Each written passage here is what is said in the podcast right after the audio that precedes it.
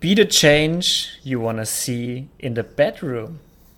And with that introduction, warmly welcome to a new episode of Inspirierend anders or Inspiringly Different. My name is Luca Beutel, and with me together um, today is Claudia Scherakowski. Hi, Claudia, how are you doing? Hello, Luca. I'm doing super good. Great. Yeah, the energy is quite high.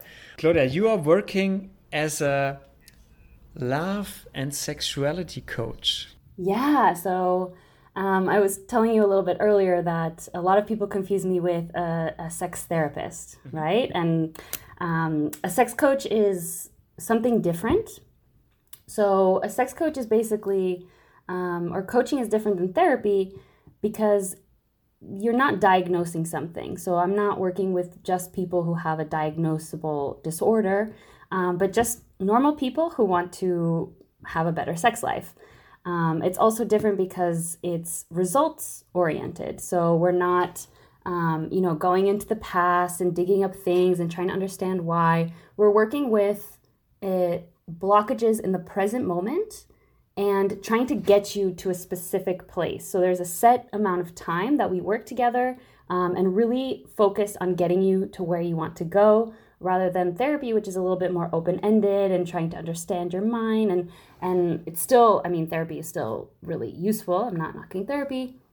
Um, but uh, with coaching you can do a lot of fun stuff that you you know don't really need therapy for. So you know just to have a better orgasm or different kinds of orgasm or uh, feel more connected with your partner or um, you know these things that aren't really like disorders that you would go to a therapist for um, but still things that people are looking for in in their daily lives. Yeah. one of the advantages of at least the methodology that i learned with sex coaching is you know with therapy it's a lot it's very talk based so you're you know really focusing on one part of the brain which is your cortical brain, it's your conscious brain. But the thing with sexuality and with relationships and, and love, these things are so subconscious. They're so they're much deeper in the brain. They're in the limbic system. They're in the primal parts of our brain.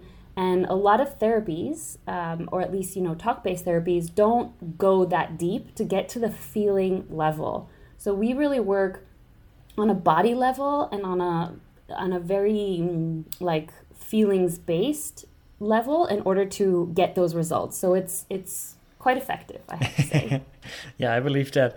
Is it for you? Are you coaching both genders, like man, male and female? Um, at the moment, I'm mostly working with women. So I actually have a mission. Uh, so my, you know, Instagram, my business is 999 goddesses. So my mission is really to help 999 women um, and, and to really come back to their bodies, to start feeling more at home in their bodies and, and the power and the pleasure um, that is present in there.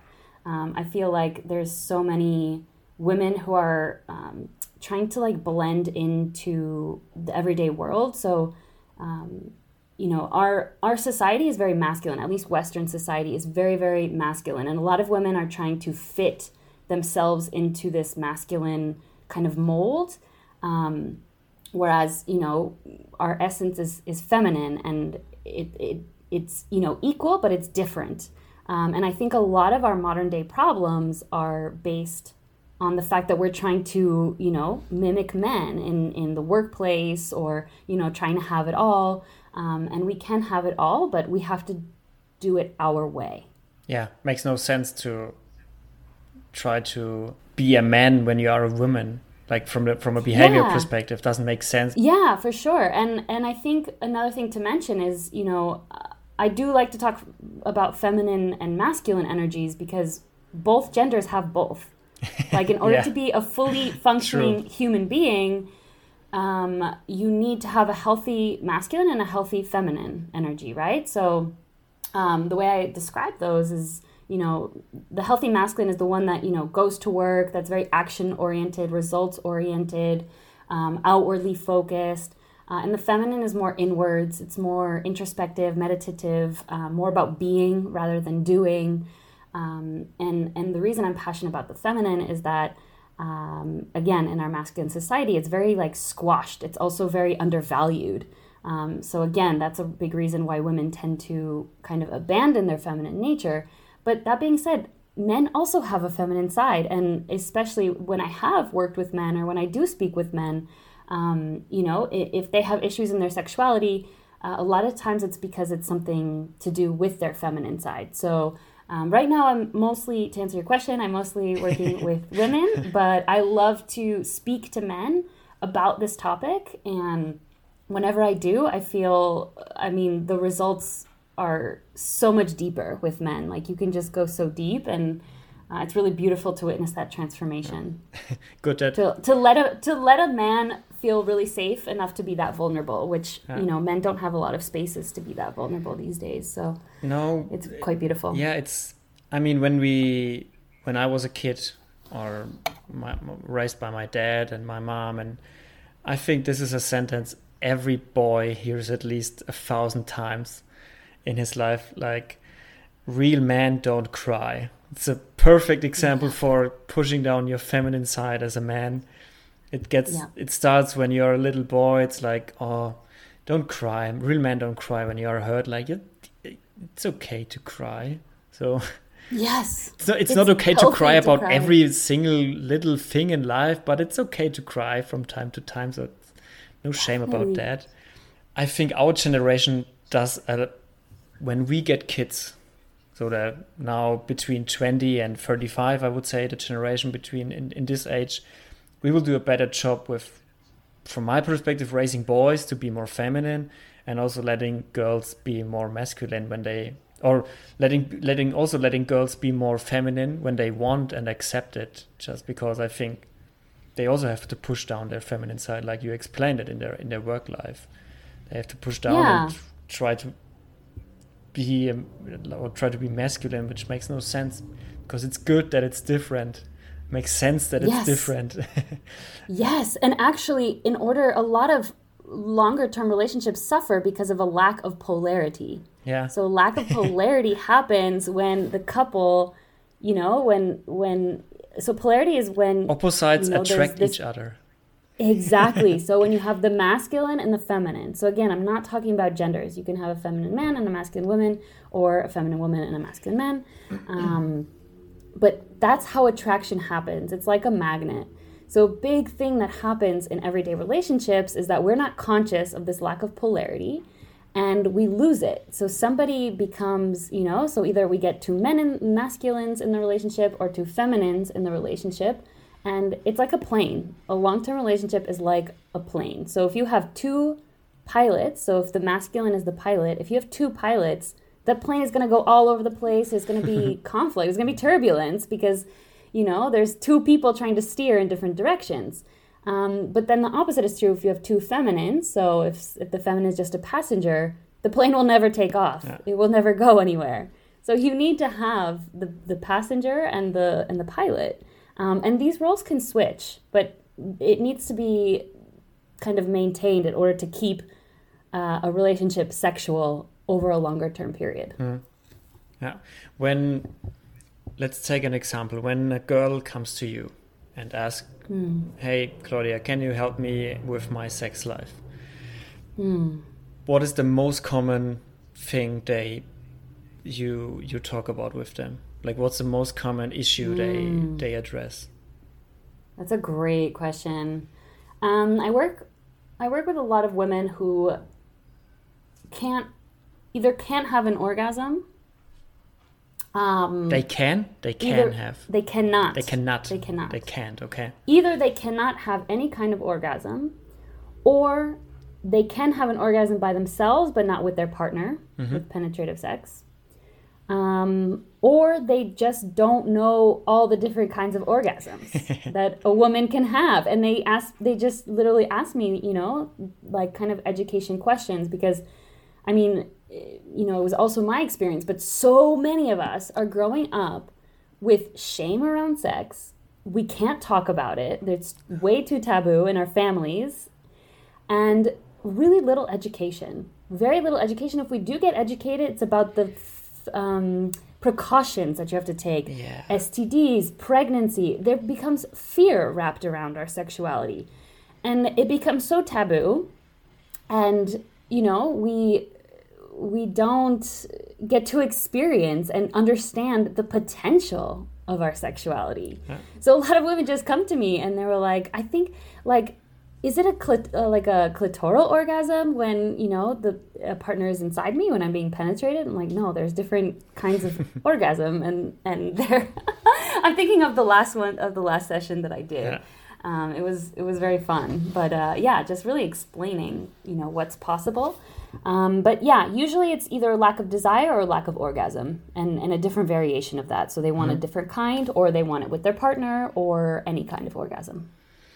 Okay, so most of the time it's a problem that they don't can that they can't experience an orgasm, or they don't know what kind of orgasm they are experiencing, or how to reach yeah. it. Um, yeah. Okay, and then you are then you are explaining a little bit, but also talking about her, like her yes. sex life. How's how are you doing it, um, and yeah, go into full yeah. detail. Yeah, really breaking down. You know, is it is it a physical thing or is it a mind thing? So yeah, that that's what I'm. That, have, that's what I thought because yeah. often it's not only a physical thing. It starts like before you get naked. Yeah. So, you know, again, we have, um, it, it's really about the mind body connection. So, in general, um, I think all humans, not just women, but we are so disconnected from our bodies. We are so in our minds. You know, we're working hard. We're taught to be good students, to learn, um, to succeed in the workplace. And, you know, this is actually the antithesis for, or, or what's a better word? Like, um, this will this will actually kill your sexuality because the mind although it's an important place to start to become aroused it's not the only place you really need to be connected to all of your body especially to the genital area but all over for women um, and a lot of my work is really bringing back that connection so bringing back the connection um, to the body but also the different parts of us that are blocking us from accessing mm-hmm. our sexuality and accessing the present moment. What could that be? Pleasure. What could that be? What's what's blocking you, for example? Um, so a lot of the times, one of the biggest things that I see is like inner child. So the inner child comes out um, because so many, I mean, very few of us have had a, a beautiful introduction. As I was saying, like we like learn to be afraid of it, and then all of a sudden we are a teenager and we have these crazy instincts, and we're just like, ah, like i'm just gonna go have sex with this guy or you know sometimes we know that it's something beautiful and important but um, our psyche so the inner child isn't fully ready. Like we kind of push the inner child into sexuality but nobody explained to her what's going on. Nobody explained to her that it can be beautiful and sacred even and socially acceptable. And yeah she's a big ob- objector. So she will come in and she will say unconsciously of course and a lot of people don't realize it but um, if you have fear or shame or um, avoid sex altogether, sometimes it's the inner child. Uh, there's also the inner critic, the inner nun. so a lot of us with religious conditioning. Okay. So that's uh, that's you know a sub personality, um, uh, a character that you know a voice in our minds that will come out that will block us from really enjoying and giving ourselves permission to feel that pleasure, which is mm. really important um, pleasure is like the glue of of of the sexual experience. No. Yeah, pr- pressure is immense. As you said, you don't you don't get really well educated. I mean, you're from the US originally, so yes. your school system is a little bit different from the German school system, but I can relate to what you just said because we start with sex ed in I don't know fifth or sixth grade sixth or no, no later mm. sixth or seventh grade i guess and it's really like you said you get like the basics what to do to have sex so that it yeah. works and then yeah. you get okay but use condoms please use protection yeah. because it's dangerous you don't want to have a child um, yeah and i mean make makes sense makes sense um, to tell people okay do it but do it with protection when they are so yeah. young and unexperienced. But also, it kind of gives the vibe like, ah, maybe you shouldn't do it at all.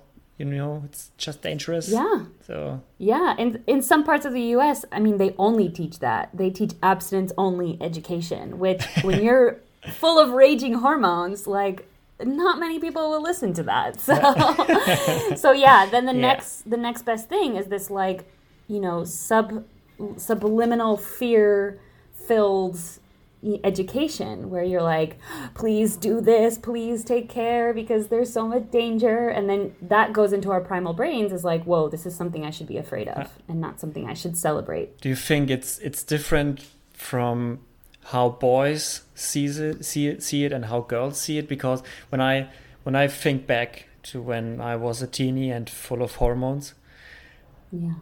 the teachers told us that but i can remember me and my boys there was only one thing in our mind. Like only one thing that mattered. Yeah. How's it for girls? Yeah it's a good question. I mean yeah so i think like the testosterone makes it like a very natural thing that Yeah. that the boys are like whoa what is this? Like i need that. No it's like a very like primal force. Absolutely. I think for girls, it's like, it's, yeah, like I said, still very fear, like filled with fear is kind of like our parents tell us, um, either our parents tell us, you know, like, be careful because the boys only want this one thing. And it's something like, you know, bad that they want that and that they're going to take something from you and you have to protect yourself from it. Um, and the other one is reli- religious conditioning again. So even if it's, if it's, you know, I mean, um, uh, a, if you have a secular education and stuff, but like still, like you know, we learn our God or whatever you believe in, like won't let me do this outside of, of a marriage, Yeah. for example. Or it's like, or I'm gonna go to hell if I have sex out of a marriage, or if I do things out of order. You know, it's like really a lot of fear, a lot of shame, um, slut shaming. So for the women who do have sexual experiences early in life, like a lot of um, sisterhood wounds around, um, you know, being shamed for for you know either developing early or being desired by boys or rumors or you know actually doing it. Like there's there's a lot of toxicity around the the female. Yeah. I mean, around all sexuality these days. And I think from the men's perspective, something that needs from the boys' perspective that needs to be addressed is like the issue of porn addiction Oh, that's yeah. happening because the boys are just like from a very early age you know again natural but they're being exposed to this porn which is not natural it's, often very violent and it's it's addictive it is an addictive substance and But that's the Um, education yeah. we get. Like that's the only Yes. real education we get how it works, how and Yeah. and doesn't I mean it's when you only get in school teach like okay that's how it works. Exactly. Technically then protect yourself and now go out there. And you know there's porn out out there and you watch porn as a boy? Of course you do. Everyone every boy Yeah. does it. As can't tell me is there's Yeah. so, no, no someone who doesn't. Then that's your that's your your picture you paint in your head how sex Yeah. should work. Yes. And that's just Yes. not right but when you are a teeny you don't know that that is not right that's what you believe it should work like that Yeah. yeah. I mean, like you said, it's the first things, like the first visual that you probably Yeah. are learning from as a boy. And then you bring that into your first experience. And the girls, usually we don't know our bodies so well at an early age, or, you know, it's just our first experiences, or we're taught that it's an experience that you only have with a partner. So we mm. never learn to explore our bodies, what we like and what we want, so that we can educate the boy Yeah. or the, the guy about whoa this does not work for me. Like please go slower. Yeah. Best, best and- that's and- the best example like please go slower. When you watch porn it's yeah. most of the time speed. Jackhammer. speed is like yeah hammer it in as Yeah. often as possible.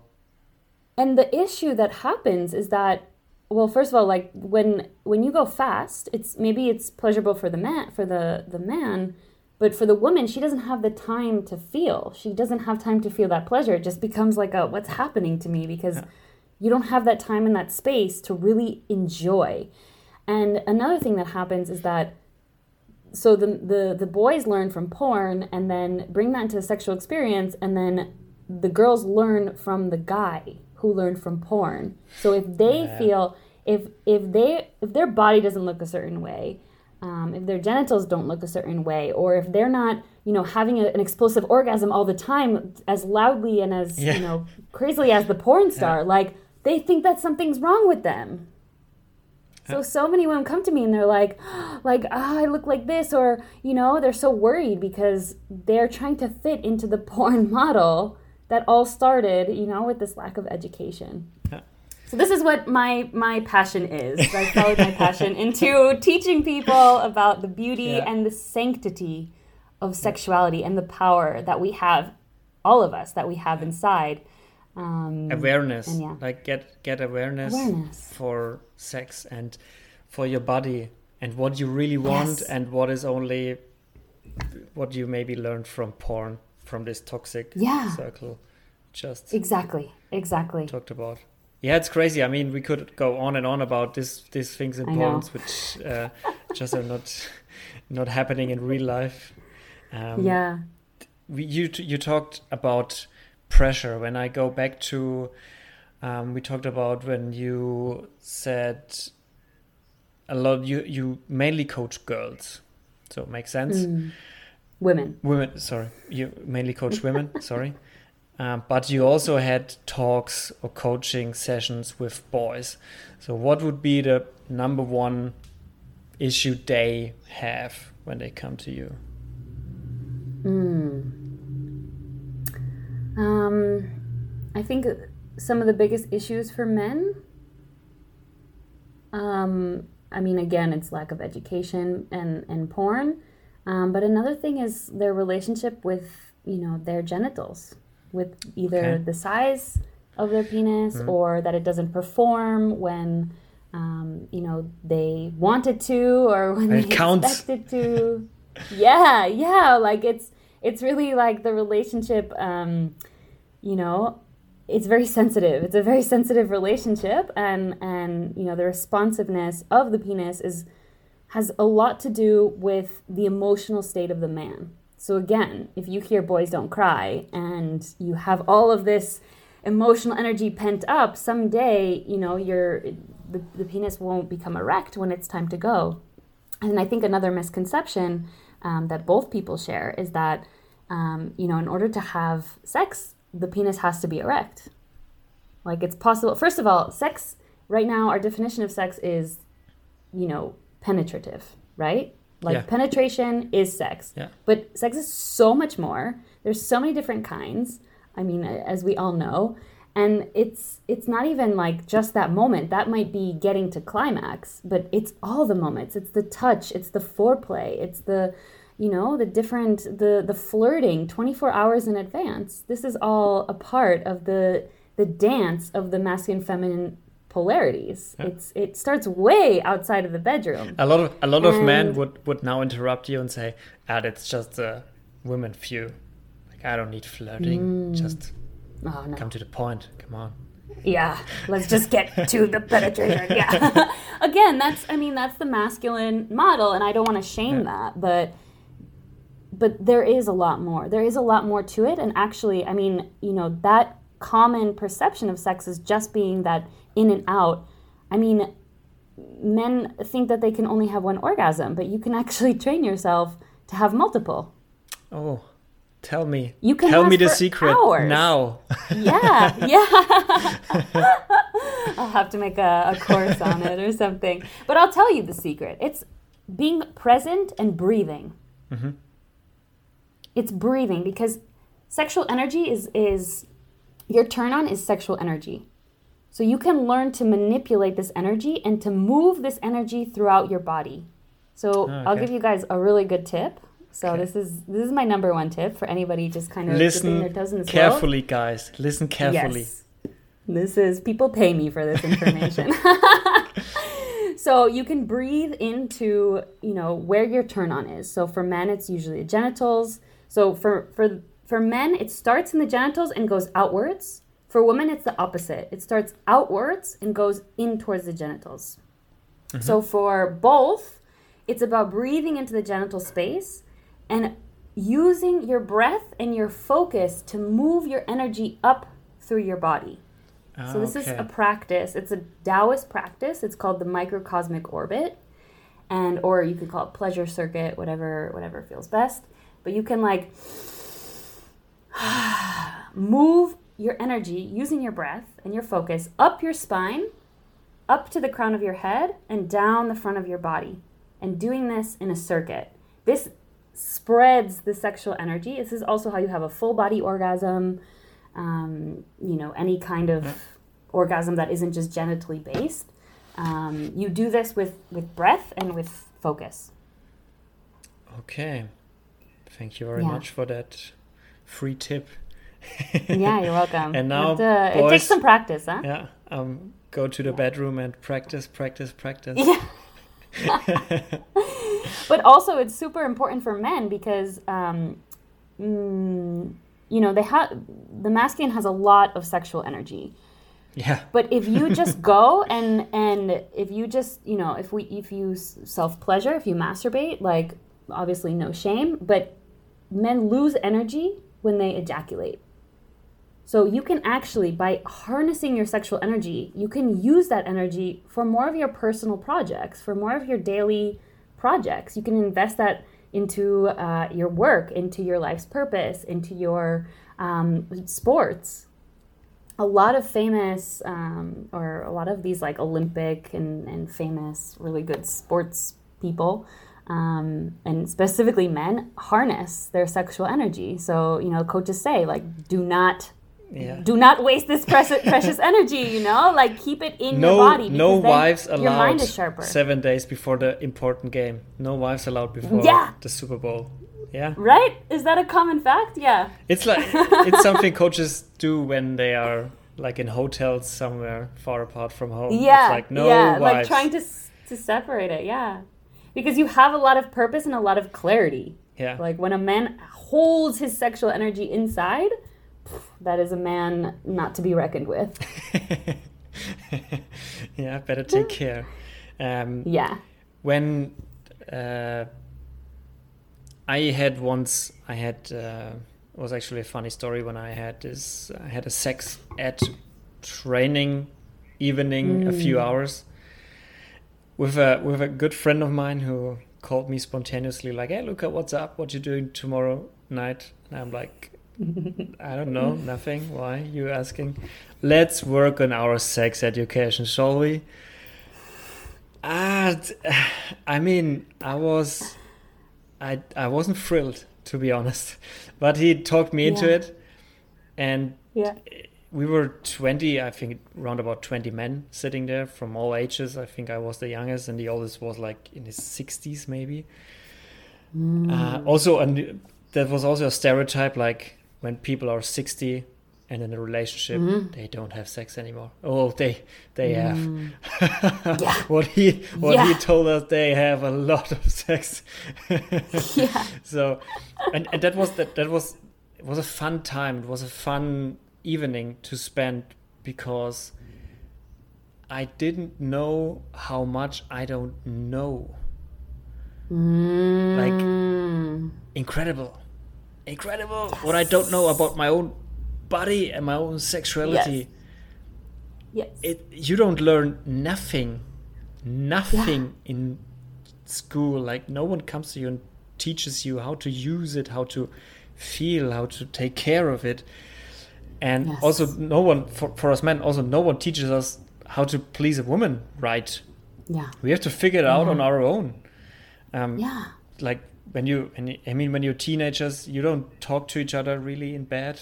it's like nothing you really do.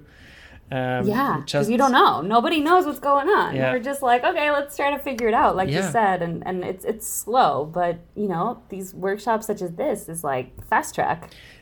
Exactly, and that. Do you think we should change our? For, I talk from a German perspective, but let's make it just a global initiative. You think we should change the sex ed in schools, in general? Hmm, that's an amazing question.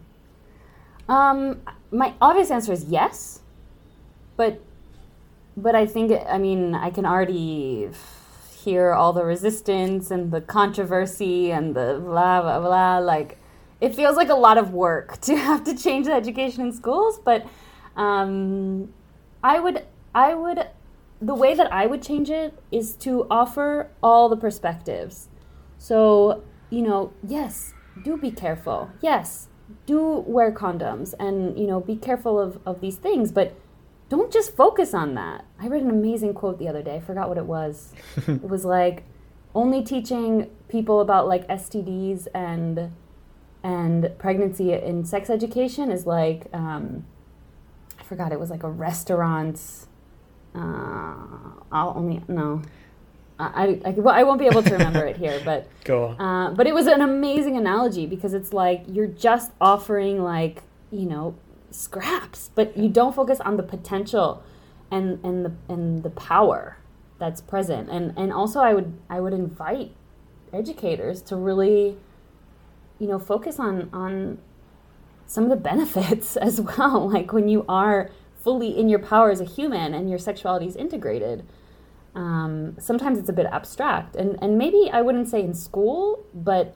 at 18, I think this should be like, you know, here's your pamphlet. Like, now you definitely are an adult. And like, these are things that you have to know. And you can drive a car now, so you should know about your body. Yeah. well, that you're you're an individual, independent adult, yeah. and you can think for yourself. I think I see the issue as like, you know, people have different religious beliefs. When they're still teenagers, they're still kind of under the household of, of their family. But as soon as the day you turn 18, you like are responsible for yourself and like nobody can take that away from you. So, you know, learning about the the again the power and the possibility of your sexuality. yeah, possibility is uh, is a nice like a like a manual, like a like a yeah. car manual or something. I I still I still got the the one pager at home that I took. Yeah, that's workshop. right it's, from your workshop. Yeah, it's it's it's great. You can yeah you, you forget so much things about it, um, but yeah. you can always get it out and read through it again. And I would really recommend totally. everyone to do this. Female, yes. male, doesn't matter. Do it because yeah. there are so many things we don't know that we don't know them. Totally. Um, totally. And this is something I love about sexuality is that there's always something to learn. Like yeah. if it's not the theory, it's the practice. Like once you like go into this world, you know, whether it's like tantra or Taoism, like your sex every sexual experience becomes different no matter what. Like you never have that routine sex because it's just, you know, you, it, it's just mind blowing. Yeah. this world is mind blowing. The possibilities are mind blowing. Yeah, exactly. Claudia, how does it come that this topic is so important to you? Yeah, that's a great question. So, like, I mean, as we were saying earlier, like, I grew up in a very religious household, very taboo. It was very much something separate. Um, I got this fear education. Mm-hmm. And eventually, when you push things away and you push them into the subconscious, they come out and they actually control you. So, I went into my sex life very like I treated it as something very casual, as something very, you know, like ah, like you know, everyone else is doing it. You know, like everyone else is doing it in the movies. It's it's like this, like it's just something casual. It's something normal to just use your sexuality and to explore. And yes, it is very natural as a teenager to explore. Um, but I think when it's something very detached and it has power over you, then you know I went into a lot of you know incidences that weren't the healthiest. Mm-hmm. um, and and actually you know I, I didn't do it with love. I didn't you know start my sexuality with love and this led me to you know all kinds of experiences some really good some very bad. I feel like i've had them all. Um, i had a period of three years where i had no sexual desire. I was oh, depressed. Wow. i had yeah I, I i was depressed. I had panic attacks. I was really just struggling to be like a functioning human being and um, so then I came to Europe. So I grew up in the US. Um, I came to Europe and I kind of restarted. I got like this fresh start um, to, to my life and I restarted my sex life. And I realized that I had a lot of pain and it was very difficult for me to get to orgasm. Mm-hmm. It took me a long time. You know, there was a lot of like the guy was like, you know, is this going to happen today? You know, he was putting a lot of energy. It was very beautiful. He was like Claudia, very committed. I have like, places to so be. Long. Come on, hurry yeah, up. Yeah, it was like, and also I was internalizing that pressure. So mm. obviously, when there's pressure, you know, orgasm isn't just like a formula. Like if there's pressure, it's gonna actually escape. It's gonna go farther away. So now I know this, but back then I had no idea. So I eventually came to this tool. It's called the Jade Egg. Jade And it's a beautiful, yes. So I'm, I love, this is my favorite tool ever in sexuality. So it's basically a gemstone. This is for women uh, or any any person who has um, female genitalia. So it's a little gemstone. It's shaped like an egg, and you put it inside. And there's a set of practices. Um, and after that, you know, my sexuality transformed. My okay, like everything. It, I became more sensitive. Um, you know, more ready, more desire. Uh, it just I was like, whoa, like, is this still the same thing? Before I was like, I don't understand, like, why is sex so great? Like, I, I went three years without having sex. And then after the Jade Egg, it was like, oh my God, this is the best thing ever. and I started learning about this is a Taoist practice. So it's uh, from ancient China. And I started learning a little bit more and like learning about how it's connected um, to the rest of our own vitality, and that you can use your sexuality to manifest things, to um, have again more energy in your life, to move emotions. So that you know, I, I working with my sexuality, I healed all of like the the root origins of my depression, of my anxiety. I don't feel those things anymore because I got to the underlying root. I was disconnected from again my my feminine nature. Um, but also my sexuality and my emotions and what it is to live life. Underneath all of this, sex is life. It's the creative force. It's the greatest thing in the world. feeling this, y- yeah, yeah. I mean, there's so many beautiful things, but this is the source. This is this is where the the push for life comes yeah. from. So when you're disconnected from this, you're disconnected from life. How beautiful! Like how beautiful is it to reconnect to life again through your sexuality? That's this is this is how I got here, and this is why I'm so passionate about it. So originally, I was I was working in sustainability. I think we we spoke about this. Um, you know, trying to save the world, and in the end, I had to save myself. save the world through sex. I mean, exactly. This is my life's mission. save the world. This through, is what I came here for. for. better sex. I think it's a yeah. good it's a good plan. Could work. Yeah. It could yeah, really work. Thanks make it's so fun. yeah, make people. I, I think also a big step would be if we would be more open to talk about it. Yes, you know, like the that's step number one. General openness to this topic is not pretty high. So yeah, from a man, but it's changing. From a man, it it absolutely from a man's perspective, I would say with my friend, ah, you don't talk about such things. Let's talk about football. Come on. Yeah, uh, that's what's socially acceptable. But yeah. for example, you your friend brought you to this workshop yeah. at 20 years old. Like, I bet you're still thanking him today. No, I, I like, am. How I am. beautiful is that? Yeah, it opened a new world yeah. for me. Honestly, it, it was yeah. it was a total game changer. Total game changer. I love that. In the, in the bedroom. I love that. yeah. So talk with your guy friends more about sex. I will to to the listeners. I will. Listeners. I will recommend this podcast episode to everyone guys listen yes. to listen to this podcast and get up your sex ed. It's important. Yes. And do it yes. now better than later.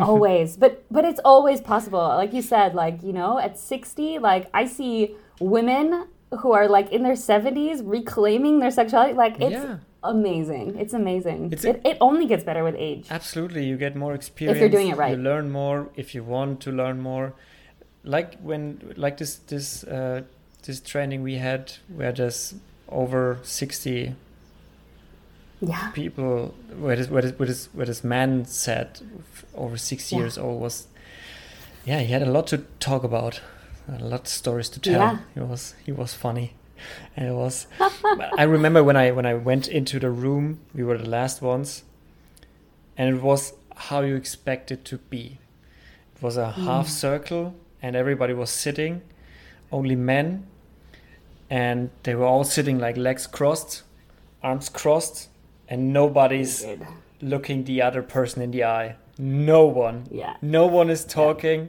No one is making any movements. It's like, let's get out of here pretty soon. Come on. let's get this over with. And afterwards, how, Afterwards, were how did really, it change? really- uh, the, most most of them were really relieved and like Open. okay, was a good thing I I came here. Um, Yes. Yeah. Amazing. you wanna you wanna um, how's what what's your what's your outlook for the next years? How you wanna you wanna grow with your coaching? Oh, that's a great question. So I don't plan ahead. Like I've learned in life, like just don't. I mean, I would never. If you asked me, you know, even three or four years ago, like if you would have told me back then that I would be a sex coach today, I would have been like, "What the hell are you talking about?" Never ever. So I've learned not to make plans. But one thing that I um, can share that I am planning now is. Um, I'm going to be offering a jade egg course. So for any women Ah, listening, okay. yeah, so this will come out uh, in March, just in time for Easter, talking about eggs. um, so I'm going to be, yeah, I did that on purpose. Um, so I'm offering a group coaching program uh, for anybody uh, who identifies as a woman.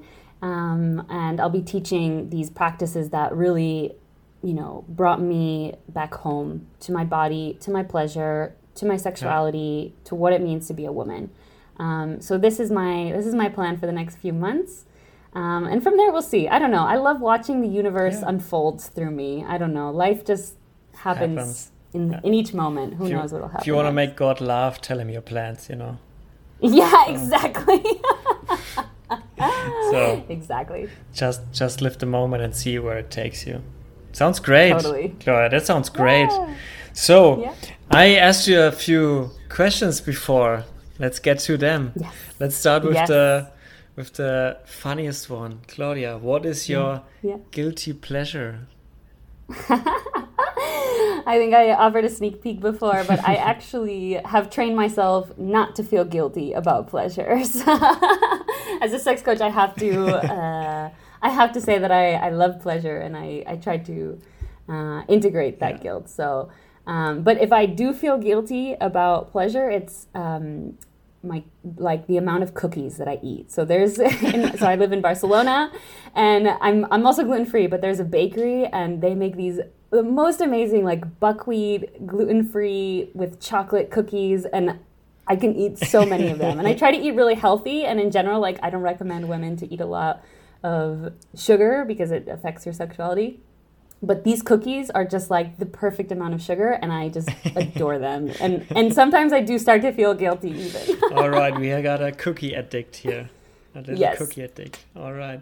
yes. What's your song recommendation?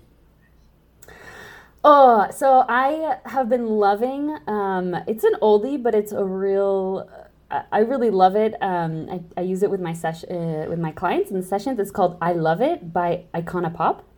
Okay. and I love it because it's all about like mm, just letting go and you know not being inhibited and you know expressing yourself. And I just you know I invite my clients a lot of the times to just really express themselves. Like it's just very high energy and I and I I encourage Yeah. them to start moving that energy. If it's anger if it's frustration if it's just you know that pent up energy uh, it's a really good uh, song just to like blah, get it all out of you.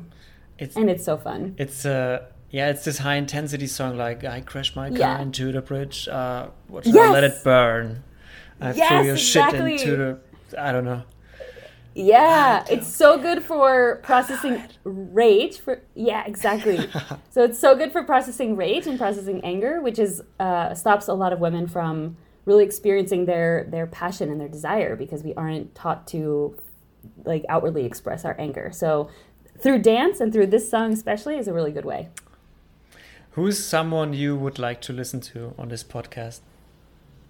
Yes, I want to nominate uh, my friend Sylvia Susak. She is uh, she's here in Barcelona. She was one of the first friends that I made here, um, but she has an amazing astrology business. Okay. So I was a huge skeptic. I'm sure a lot of people are a huge skeptic about astrology, but she puts it in a way that just makes sense to me. And the way she teaches it is like, whoa. And now I like check my horoscope Okay. every month. I'm like, what is a good day that I can, you know, like especially if you're launching a program or something. I I've learned, and especially as I've been you know, coming back into my into my body and living with the cycles of nature, I feel that that these things, these outward forces, do affect us on some level, if we yeah. are open to that. That sounds really really interesting because it's such a controversial topic. Uh, yeah. Great, love to talk to her. She'll turn you on to it. I promise. Great, Claudia. I would say you tell the people where they can find you, where they can find mm. your trainings, your homepage, yes. Instagram account, and so on. And after that, I just wrap it up. Yeah, sure. Um, so uh, I'm very active on Instagram right now. So it's at 999 goddesses. Um, that's where I put all my info out. You can get to my website from there. Um, I do also have a website, www.claudiaszerakowski. It's very long, S Z E R A K O W S K I.com. And yeah, you can sign up. Uh, I have some freebies on there as well. Claudia, thank you very much for coming on the podcast today, sharing your story and also very personal insights about sexuality and love life. And I had I had a great time with you the last 45 minutes. Yeah, me too. It was my pleasure. Thank you for being here and guys stay active out there. Practice, practice, practice with the tips Claudia gave you. And if you have further questions, you know where to find her. Um, she's yeah. happy to help. Doesn't matter um, who you are, just ask her. She will help. And Take care, stay healthy, and stay sexual active. Until next week. Yeah. See you guys. bye bye.